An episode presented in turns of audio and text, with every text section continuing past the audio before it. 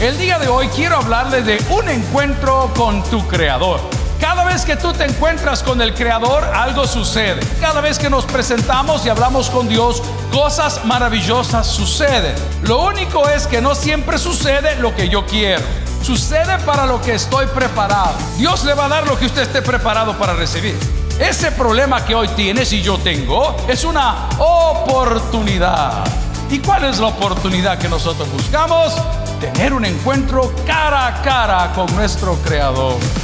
Bienvenidos al podcast de Toby Jr., donde nosotros vemos un obstáculo, Dios ve una oportunidad. Cosas maravillosas pasan cuando tenemos un encuentro con Dios. Continúa con nosotros y escucha a Encuentro con tu Creador. Las cosas se arreglan hablando. Quiero que lo diga conmigo. Las cosas se arreglan hablando. Y en Éxodo capítulo 19, versículos del 1 en adelante, la palabra del Señor nos habla de Israel en Sinaí. Israel en Sinaí. Dos cosas quiero hacer notar. En la actualidad, geográficamente hablando, hay muchos lugares que pudieron ser ese monte. Hay versiones de todo tipo. El Sinaí de Moisés tiene 11 lugares diferentes donde pudo haber sucedido. Si usted ha ido a Tierra Santa y ha subido ese monte, es un privilegio maravilloso.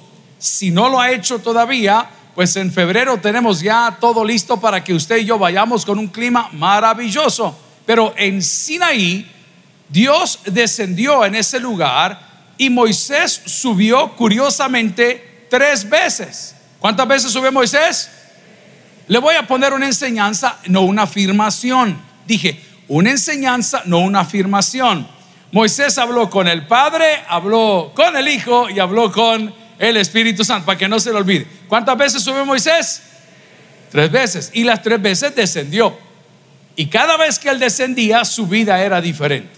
Leamos la palabra, por favor, allá en Éxodo capítulo 19 y la leemos en nombre del Padre, el Hijo y el Espíritu Santo que dice, en el mes tercero de la salida de los hijos de Israel de la tierra de Egipto, el mismo día llegaron al desierto de Sinaí.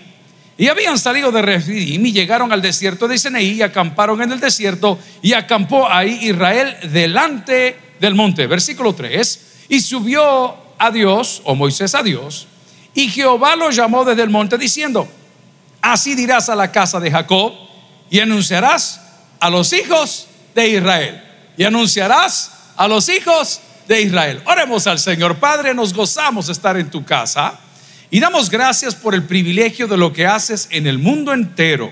Queremos orar por Nicaragua y ese problema, Señor, de haberse declarado aparentemente una o un país sin Dios. Queremos orar por nuestros hermanos católicos que sufren opresión en ese lugar y por nuestros hermanos cristianos en general en el mundo que son encarcelados, criticados, Señor, son prácticamente linchados de manera pública por anunciar el Evangelio de Cristo. Oramos que tu Espíritu Santo les proteja y les fortalezca y a los energúmenos les haga entrar en razón. En Cristo Jesús lo pedimos, a la iglesia dice, amén. Pueden sentarse amigos y hermanos. Cada vez que tú te encuentras con el Creador, algo sucede. Yo no sé cuántos han venido a la casa del Señor con un corazón dispuesto. Si vino así, dígame un fuerte amén. Quiero decirle que usted no está aquí porque es domingo, usted está aquí porque está buscando la presencia de Dios. ¿Alguien dice amén a eso? Usted no está aquí porque vino a escuchar al pastor que esté de turno, usted vino a aprender algo acerca de la palabra del Señor. ¿Alguien me dice amén a eso? Entonces cada vez que nos presentamos y hablamos con Dios, cosas maravillosas suceden. Lo único es que no siempre sucede lo que yo quiero.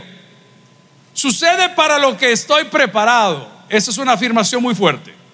Sucede para lo que estoy preparado. A Dios le gustaría servirle un plato lleno de bendiciones, pero sabe que con el plato lleno de bendiciones nos podemos empachar, nos podemos hacer loquitos. Y se nos olvida aquella oración de un hombre tan sabio que dijo, Señor, manténme del pan necesario no sea que me falte y te niegue, no sea que me sobre y te olvide.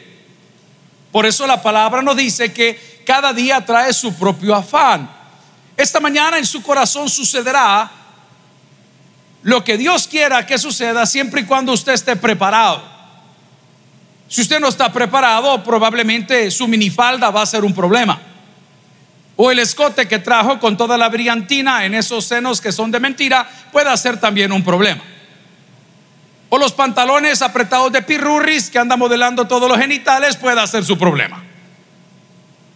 Dios le va a dar lo que usted esté preparado para recibir.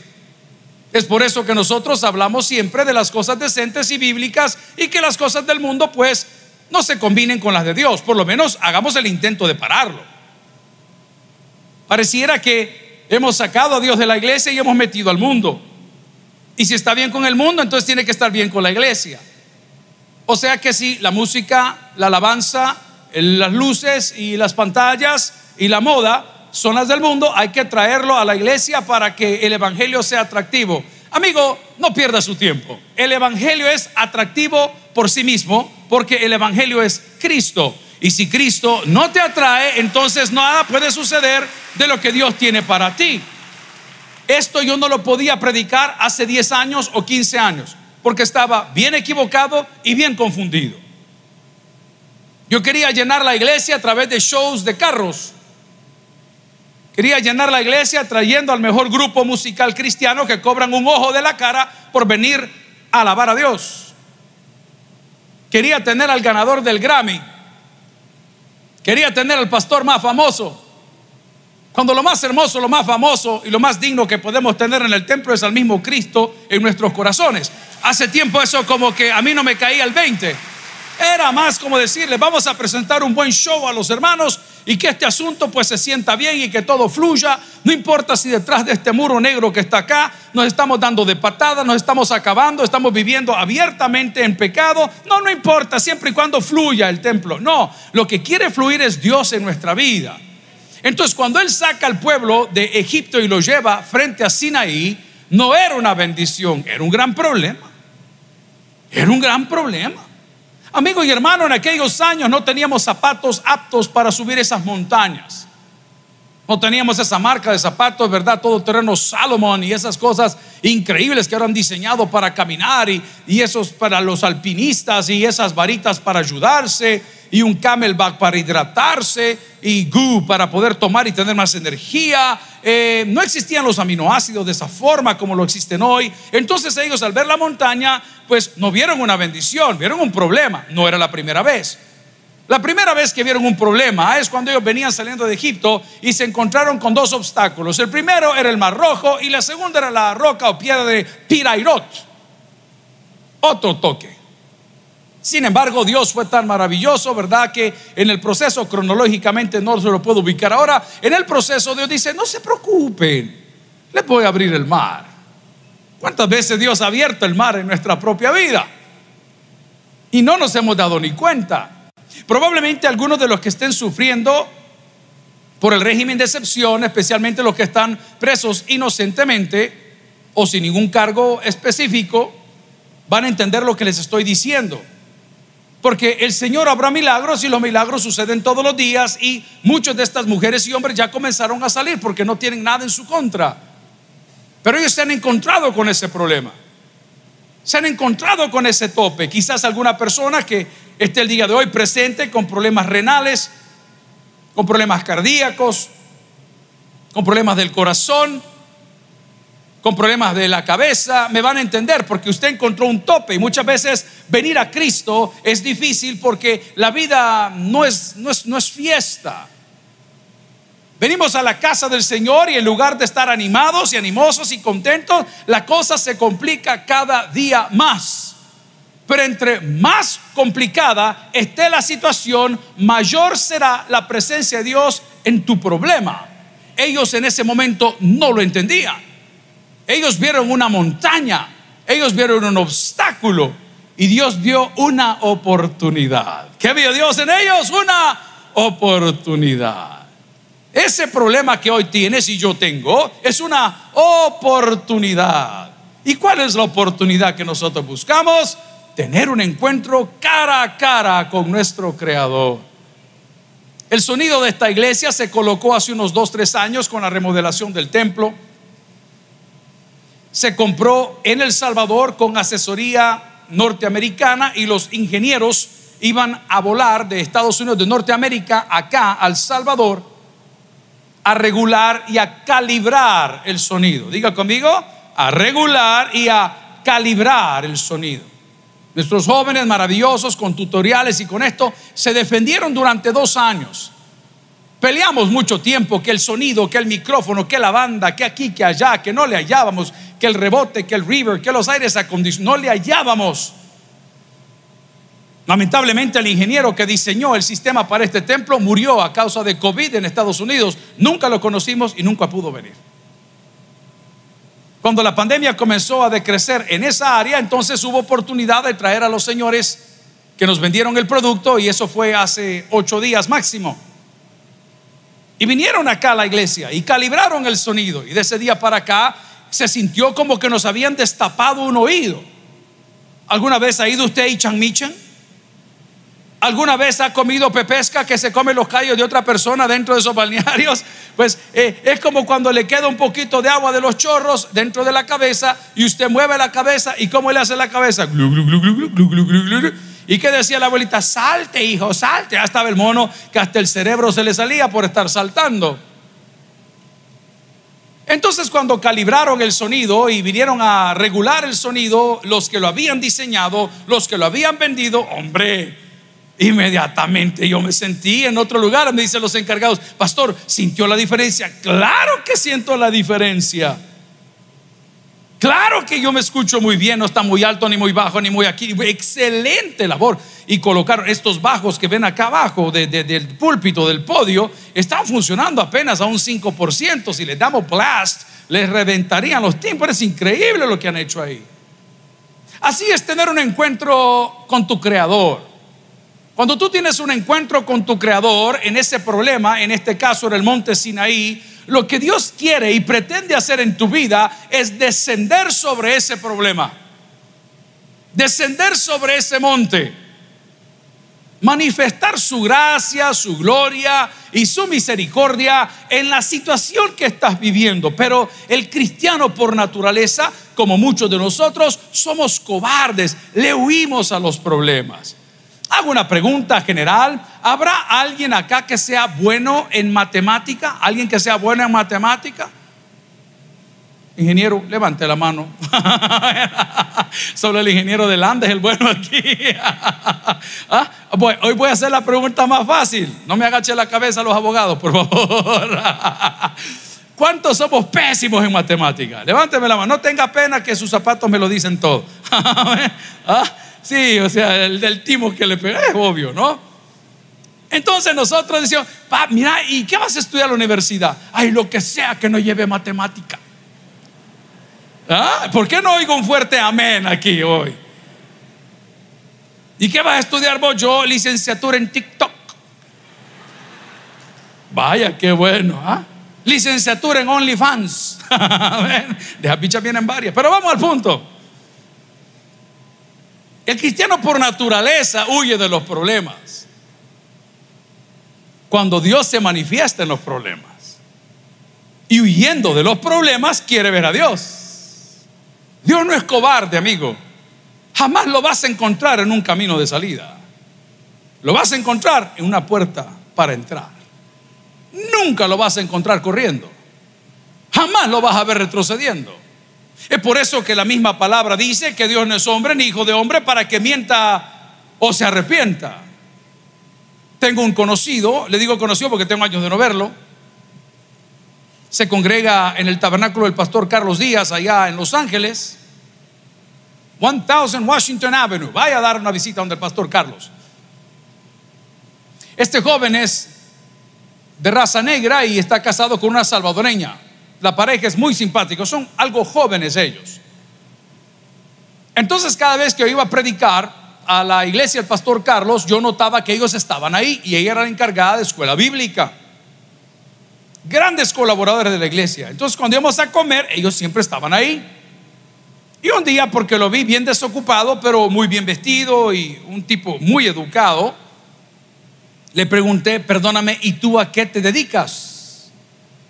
Dice, yo trabajo para las refinerías petroleras. Hombre, qué bien. Pero yo siempre que vengo aquí te veo aquí vagando y andas con nosotros de arriba abajo y veo que tienes pues, pues muy buenas cosas y tenía curiosidad de saber qué hago y en qué consiste tu trabajo. Yo no hago nada, me dijo.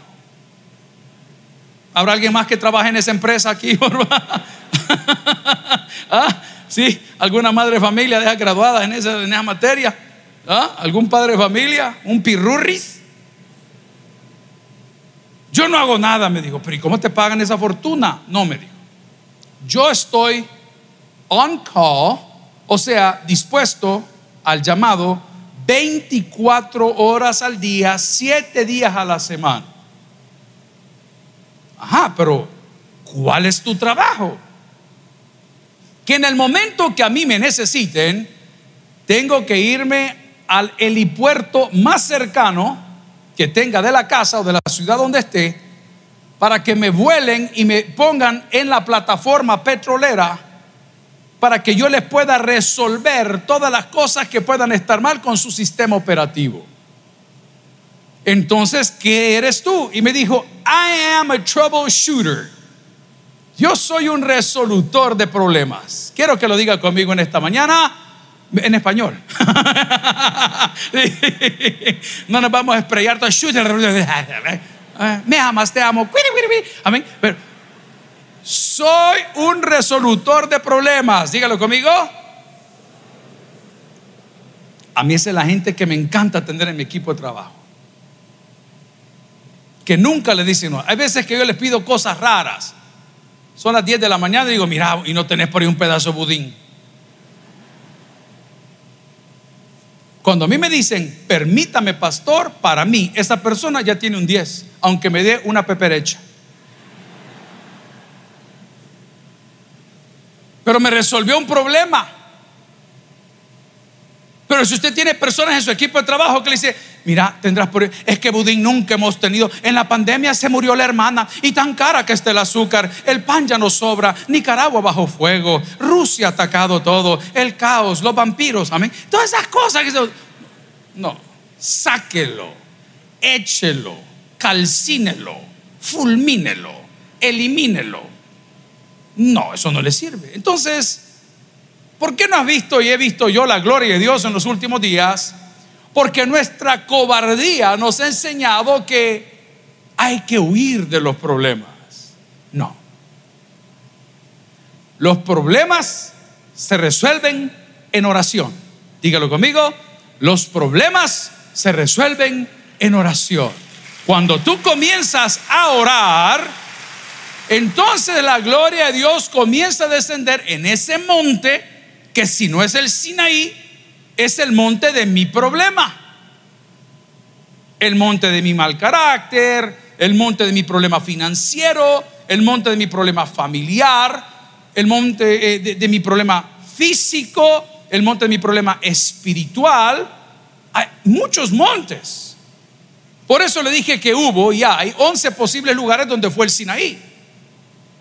No importa en cuál de los montes estés, si tú oras, la gloria de Dios descenderá sobre ti tu problema, pero tienes que estar preparado. No hay otra forma de ver la gloria de Dios. Ocho años tiene de estar funcionando Casa de Dios allá en Guatemala y yo no conocía. Y les dije a mis hermanos, vamos a hacer una cita para que nos den un tour. El día sábado ahí no hay actividad, así que no hay problema de fe, ni de doctrina, ni de nada. Quiero conocer. Pastor Rodrigo nos recibió el día de ayer y comencé a ver todo lo que Dios ha hecho en ese lugar. En mi vida me había visto yo algo así. Ni la iglesia de Rick Warren, que he estado ahí también. Ni Lakewood Church, ni la sombra. Es impresionante. La excelencia con que trabajan Llegamos a las oficinas administrativas y había un equipo de limpieza subcontratado que me parece muy inteligente y estaban con las sillas de los que ahí laboran dadas vuelta todas y estaban limpiando los rodos de las sillas de toda la suciedad que pudiesen tener y arruinan el suelo. ¿Sabe qué dice eso? Excelencia. ¿Qué dice eso, iglesia? Ok. Y nosotros a Nantío nos lavamos el buche atrás de las orejas. Ay, mira, hoy solo el pelo me la bebo. Hoy me tocó bañito de avión. Solo el motorcito y las alas. es rapidito. No, hay yo como vas a ver que yo detesto. Entonces, por esa falta de fe y por esa falta de excelencia, la gloria de Dios no se derrama en nosotros. ¿Qué dijo la hermana Patti a las 7 de la mañana? Hermanitos, dejemos de pecar. Es que ella como ya está grande no le afecta. ya las tentaciones no vienen a ella. ella va en busca de las tentaciones. Dejemos de pecar. ¿Cuál es el monte? No sé. Lo que sí sé es que cuando tú y yo oramos, la presencia de Dios por promesa bíblica descenderá sobre el monte y sobre nosotros. ¿Y qué va a suceder? Lo primero, la presencia de Dios me ayuda a valorarme. Me ayuda a valorarme. ¿Por qué me ando revolcando de arriba abajo con gente? Porque no me valoro. ¿Por qué le meto el montón de veneno y usted tanto que critica los bolos porque se toman 12 cervezas y usted se harta 12 pupusas? ¿Cuál es la diferencia? Oiga, la hermana, amén, dice, ah, ahí trae la hielera. ¿ah? Porque todo lo que la sociedad critique es pecado. Pero lo que la sociedad no critica, eso no es. Explíquemelo. Cuando tienes un encuentro con Dios, te valoras como persona. Yo sé que habemos muchos porque habemos polos opuestos. Yo no estoy diciendo quién tiene la razón, solo dije que cuando nos encontramos con Dios me ayuda a valorarme y atesorar lo que yo valgo para Dios. Entonces, no lo puedo tirar de ese lado porque me lo puede interpretar, pero ya no acepto nada menos que esto porque yo sé lo que valgo. Ya en una relación te ubica rapidito. Ya tú sabes que ya tú sabes. Estábamos ayer a las 5 de la mañana saliendo hacia Guatemala y estamos en una gasolinera tomando café y comiéndonos unas galletas de avena para agarrar energía y agarrar camino.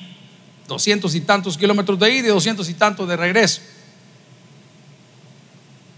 Y de los 33, 34 que estamos en el grupo, pues todos somos cristianos, pero la gente que llega a las gasolineras a esa hora son muy pocas las que están trabajando. Bueno, todas están trabajando, solo que no todos de la mejor manera. Y vi un par de carros llegar como los de nuestros hijos, ¿verdad? Que andan en sus parrandas y sus cosas y se bajaban de aquí, compraban para allá. Pero bueno, en el entrar y salir a esa estación, Puma el Pedregal, aquí atrás de la, Gran Vía, no sé cómo se llama ahí. Pues nosotros por naturaleza abrimos la puerta, nosotros muy educados, buenos días, buenas tardes, ¿qué tal hermano? Es algo que llevamos aquí, mire. Los hijos de Dios lo llevan aquí. ¿A dónde lo llevan? Aquí. Si usted es cristiano y no saluda, por favor chequee su fe. Yo vine aquí el día martes que íbamos para un penal a predicar. Y de repente cuando llegué aquí estaban todos los hipotes de séptimo grado de este colegio. Y yo les dije, aquí mareros no quiero. Con hoodies metidos y el montón de... Buenos días, jóvenes. Buenos días, jóvenes. Me imagino que los tatas son iguales. Porque sus hijos son el reflejo de los papás. Inmediatamente me acerqué a la coordinadora. ¿Quiénes son los maestros de estos muchachos? Séptimo grado. Me les dice, por favor, que todos los días, antes de entrar, van a aprender a saludar, a decir buenos días, buenas tardes y buenas noches. Esa es la educación que este colegio le ofrece a sus hijos.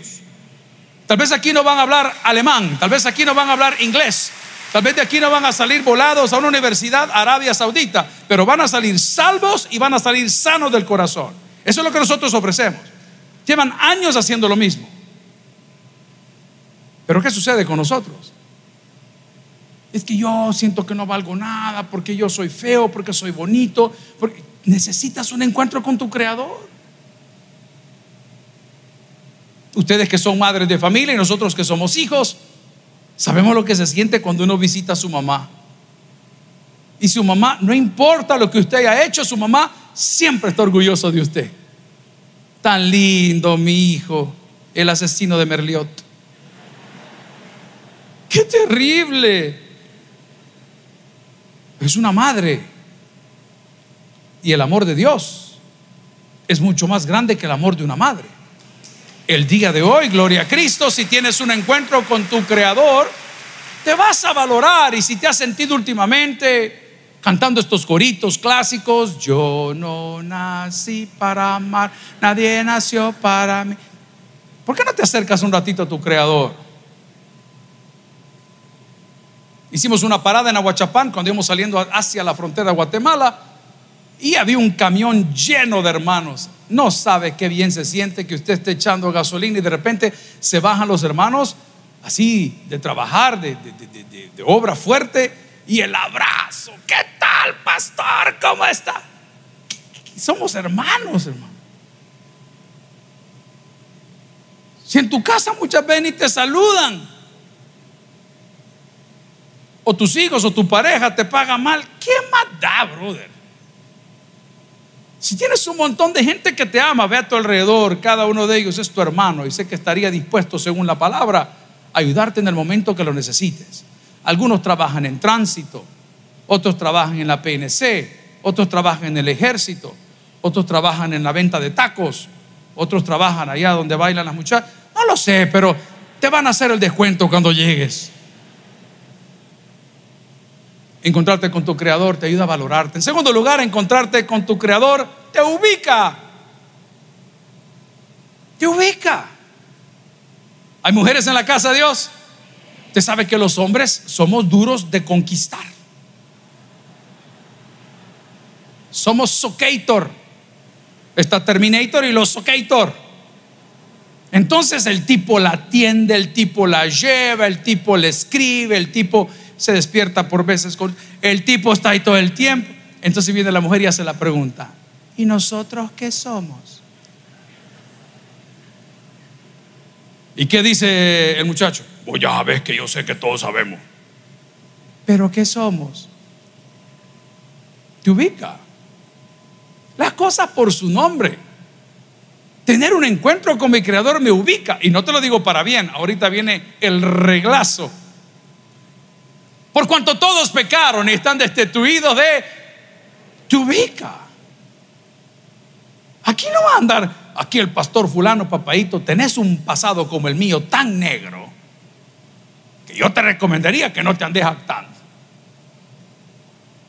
Porque caras conocemos y camas no sabemos. Pero como andas todo el tiempo que la santidad y no que ¿para que no, no te note el de moder que tenés ahí adentro? Es la verdad. Nosotros que muchas veces se nos llena aquí, pastor, venga para aquí, venga para allá. Cuando yo llegué a esa iglesia a Guatemala y vi lo que Dios ha hecho ahí por pura misericordia, no, Señor, si nosotros no somos nada. El parqueo más grande de Centroamérica, 8 mil vehículos. Increíble. Las pantallas que utilizan ellos son las pantallas que utilizan en los cines, en los cines IMAX, los, IMAX, la que ven ustedes. No, los proyectores son láser. No, mi hermano, Dios te ubica. ¿Y sabes qué te dice cuando te ubica? Por gracia, sos salvo. No hubo nada que pudieses haber hecho. Y voy a expresar esto para darle un poco de sentido. Miren, no nos vamos a cambiar del tema, pero esta palabra por gracia soy salvo, te doy el ejemplo de la palabra en griego que habla de cuando fuimos llamados de parte de Dios para aplicar la palabra llamado, llamado fuera, sacado de, habla del concepto de un pozo, un pozo de agua. ¿Puede el agua sacarse a sí misma del pozo por sí misma? No. ¿Puede el agua del pozo a sí misma ubicarse en el lugar que quiere? No. Pero fue Él quien nos llamó.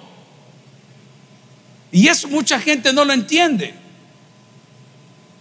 Creemos que somos salvos por las donaciones que hacemos. Y no hablo de plata, de tiempo, de talento, de ideas, de servicio, de años de estar del ministerio de parqueos y nunca te has echado un culto entero.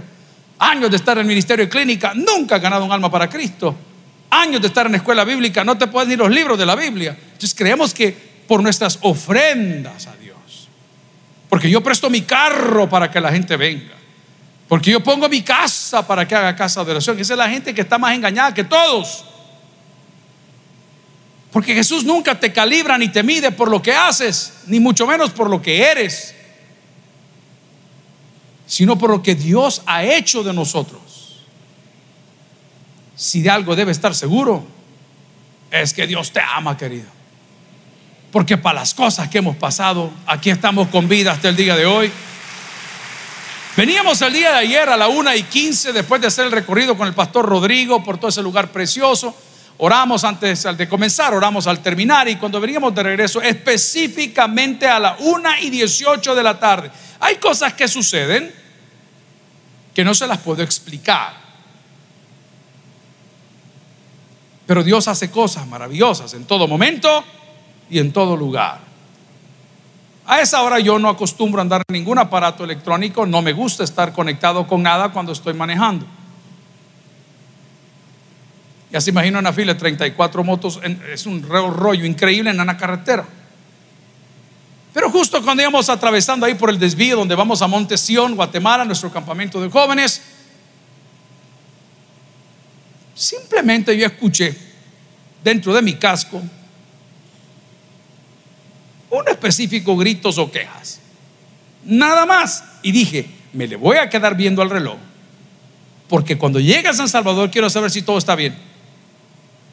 Les jalamos pesado hasta pasar la frontera, paramos ahí por Santana. Hijos, ¿todo bien? ¿Todo sí? ¿Todo bien? Ah, los que contestaron, qué bueno. Pero ya en horas de la noche nos mandan una fotografía de un amigo de mis hijos que había sufrido un accidente bastante aparatoso, terriblemente aparatoso. Gracias a Dios el joven está con bien y oramos por su recuperación. Inmediatamente le escribí al hijo mío y le digo, te quiero contar algo que me pasó a mí el día de ayer. Una y 18, cambio 19 en el reloj de la moto que yo llevaba. En tal lugar, en tal kilómetro, en Guatemala, esto pasó en mi cabeza. Y lo primero que pensé fue en ti. Amigos, Dios nos sigue hablando de muchas formas. A través de los problemas, a través de las bendiciones, pero principalmente y exclusivamente a través de su palabra. Y el día de hoy, al igual que se lo dijo a su pueblo, nos dice, vénganse para acá, que voy a descender sobre Sinaí en tu problema, no sé cuál es el problema, pero por favor, prepárense porque un encuentro con tu creador te ayudará a valorarte, un encuentro con tu creador te ayudará a ubicarte y un encuentro con tu creador te motivará a llevar un mejor estilo de vida. Cuando Él te ve y te valora, gloria a Cristo, y te evalúa y te dice, hombre hijo, has estado ocupando mal esto. No, hombre, si tiene muchas propiedades como el noni. ¿No se acuerdan ustedes de eso? El noni. Y que el noni sirve para aquí y que el noni sirve para allá. Yo lo voy a ilustrar lo que yo entiendo. Me subí en ese vehículo que le digo yo sentía la suspensión extremadamente baja. Digo, no me gusta. Para los que manejan saben que cuando usted ve esa curva va toda, es raro poder cruzar, es raro. No, hombre, me dijo otro compañero, ya vio que este asunto se regula. ¿Y cómo se regula? Se pone menú, se va a suspensión, le pone lluvia, le pone calle o le pone calle de tierra y luego regula la altura. No te puedo creer. Sí, pastor, me lo apriete el botón tantas veces. Cabal. A partir de esa ayuda que ese amigo me dio y me abrió los ojos, yo disfruté el viaje de una manera increíble. Así será el día de hoy aquella persona que quiera tener un encuentro con su creador y su creador le motive. y le diga, hijo, ese Sinaí que ves ahí con ese tamañote inmenso, ese problemota que no tiene solución alguna, es solo el primer paso para que veas mi gloria. Sigue luchando. Sigue orando. Sigue asistiendo. Sigue creyendo. Sigue leyendo. Sigue ayunando. Sigue sirviendo. Porque de las tres veces que Moisés subió hablar con Dios, en una de ellas Dios le dijo unas palabras y quiero que vaya a Éxodo capítulo 33, versículo 17, y dice lo siguiente. Y Jehová dijo a Moisés, también haré esto que has dicho por cuanto has hallado gracia en mis ojos y te he conocido por tu nombre. Él entonces dijo, te ruego que me muestres tu gloria. 19. Y le respondió, yo haré pasar todo mi bien delante de tu rostro y proclamaré el nombre de Jehová delante de ti y tendré misericordia del que tenga yo misericordia y seré clemente para con el que sea clemente. 20, 20. Dijo, no podrás ver mi rostro porque no me verá hombre y vivirá. Y dijo un Jehová, he aquí un lugar junto a mí, y tú estarás sobre la peña. Y cuando pase mi gloria, yo te pondré en una hendidura de la peña y te cubriré con mi mano hasta que haya pasado. Después apartaré mi mano y verás mis espaldas, mas no verás mi rostro por haber decidido subir las tres veces en los problemas que no sé quiénes tenemos, los tres Sinaís, los tres problemas, las tres demandas, las tres necesidades, las tres debilidades, Dios no solamente le solventó, sino que le dijo, por haber creído, por haber subido, por haber permanecido, has hallado gracia delante de mí.